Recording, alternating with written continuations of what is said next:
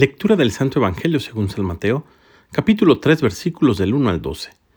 En aquel tiempo comenzó Juan el Bautista a predicar en el desierto de Judea, diciendo, Conviértanse porque ya está cerca el reino de los cielos. Juan es aquel de quien el profeta Isaías hablaba cuando dijo, Una voz clama en el desierto, preparen el camino del Señor, enderecen sus senderos. Juan usaba una túnica de pelo de camello, ceñida con un cinturón de cuero y se alimentaba de saltamontes y de miel silvestre acudían a oírlo los habitantes de Jerusalén, de toda Judea y de toda la región cercana al Jordán. Confesaban sus pecados y él los bautizaba en el río. Al ver que muchos fariseos y saduceos iban a que los bautizara, les dijo, Raza de víboras, ¿quién les ha dicho que podrán escapar el castigo que les aguarda? Hagan ver con obra su conversión y no se hagan ilusiones pensando que tienen por padre a Abraham, porque yo les aseguro que hasta de estas piedras puede Dios sacar hijos de Abraham. Ya el hacha está puesta a la raíz de los árboles, y todo árbol que no dé fruto será cortado y arrojado al fuego.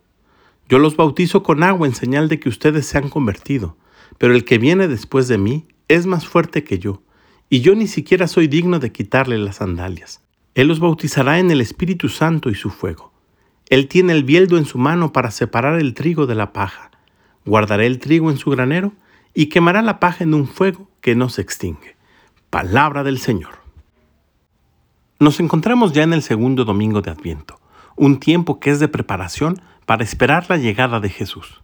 Es un tiempo que, como anunciaba San Juan el Bautista en el desierto, es propicio para convertirnos porque el reino de los cielos ya está cerca. Y esta conversión no puede ser de puras apariencias, o como diríamos, de dientes para afuera es una conversión que se tiene que demostrar con obras. Es momento de revisar todo aquello que nos impide dar fruto y eliminarlo, cortarlo de tajo.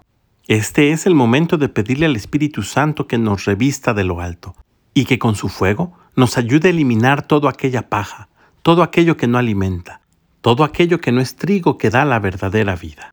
Pidámosle pues que nos ayude a preparar nuestros caminos y a enderezar nuestros senderos.